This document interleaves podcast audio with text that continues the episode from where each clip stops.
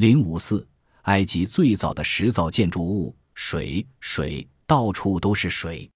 一九一四年，纳维尔教授和他的工作人员开始大规模挖掘行动时，发现横躺在那个大洞穴下面的秘密建筑物欧西里恩的核心，似乎就是水。欧西里恩正确的位置是在赛提一世神殿地板水平面下五十英尺左右的地方，几乎与地下水的水面同高。现在，我们可从东南方一座现代人制作的阶梯走下去。我沿着这楼梯下去，先经过了纳维尔和史德拉堡都描述过的入口巨大横围石，再穿过一条狭窄的木造桥，来到了一个砂岩平台。平台大约宽四十英尺，长八十英尺。是用巨大的铺道石建造而成的，周围被水包围，以平台中央为轴，旁边有两座大游泳池，一座长方形，一座正方形。在轴的尾端，另外还有一座楼梯往下，可到达水面下十二英尺的深处。另外，平台同时还支撑着纳维尔报告中也提到的两大柱廊，每个柱廊都由五根粗短的粉红色花岗岩支柱组成。而每根支柱高约十二英尺，四面宽度均为八英尺，重则达一百吨。这些巨大的柱子上面还有花岗岩的横石，显然整座建筑物过去不仅曾覆盖在大型的屋顶之下，可能还曾使用更大的横围石。要了解欧西里恩的构造，必须能够在心中将自己拉至高处俯视它。由于当时的屋顶已经不见。因此，在心中描绘整体构造的工作就更容易了。而且，由于建筑物中的游泳池、小室的运河等现在都盛满了水，一直满意志离平台只有几寸的地方，显然很接近原始设计的模样。当然，也有助于我们的想象。以这个方式往下看，我们立刻可以了解，平台是一个四周被宽约十英尺的壕沟所包围的四角形岛，壕沟的四面。则被厚达二十英尺的墙壁所包围，这些用红色砂岩堆积而成的巨墙呈现着多角形的拼图花样。通过后墙上的开口，我们便可进入内维尔报告中所描述的十七间小室：东面六间，西面六间，南面两间，北面三间。北面三间的中央一间房间的内侧连接着一间长方形的大厅，上面还有一部分石灰岩的屋顶。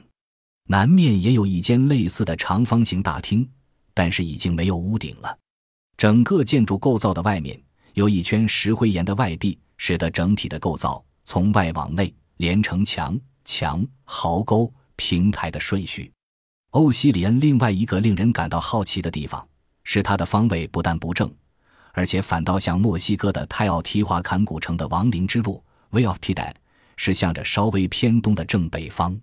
由于埃及古文明向来在方位上相当精确，因此我不得不怀疑这个偏僻的方位绝非偶然。相隔不到五十英尺外的赛提一世神欧便完全照准着欧西里恩的方位，可见这背后必定有一个特殊的理由。问题是，神殿与欧西里恩哪个年代更久远？是神欧比照欧西里恩的方位，还是欧西里恩比照着神殿的方位而建的？这个问题现在已被大多数人遗忘，但是过去还曾引起过一场极大的争论。二十世纪初，讨论狮身人面像及河岸神殿的建造年代时，曾经有很多著名的考战学家主张欧西里恩是一座非常古老的建筑。一九一四年三月，伦敦的《时代》（Times） 上刊登过纳维尔教授的简介，欧西里恩引发几项重要的疑问。首先就是它的建造年代。由于这座建筑物与狮身人面像神殿以及河岸神殿当时的名称极为相似，两者均为巨石建造，没有装饰，表露出当时建筑的特征无疑。从这里我们可以推断，欧西里恩和狮身人面像一样，应属于埃及最古老的石造建筑。自称完全震慑于这座建筑物中央大厅的壮丽与彻底的单纯。并且由衷佩服那些从远方搬运巨石而来并堆积成建筑物的古代人的纳维尔，在欧西里恩的功能方面，认为显然这个巨大的建筑构造是为尼罗河水漫溢期间而建造的蓄水池。应该是建筑史初期的作品，既不是神殿，也不是坟墓，而是巨大的水池，一个给水设备。这一点令人极感兴趣，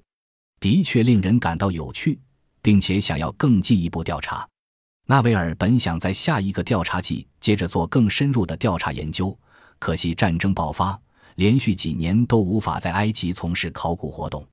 一直到一九二五年，埃及考古基金会才重新组织考古调查队，但是新的队长不是纳维尔，而是一位年轻的古埃及学者亨利·法兰克佛 （Henry Frankfurt）。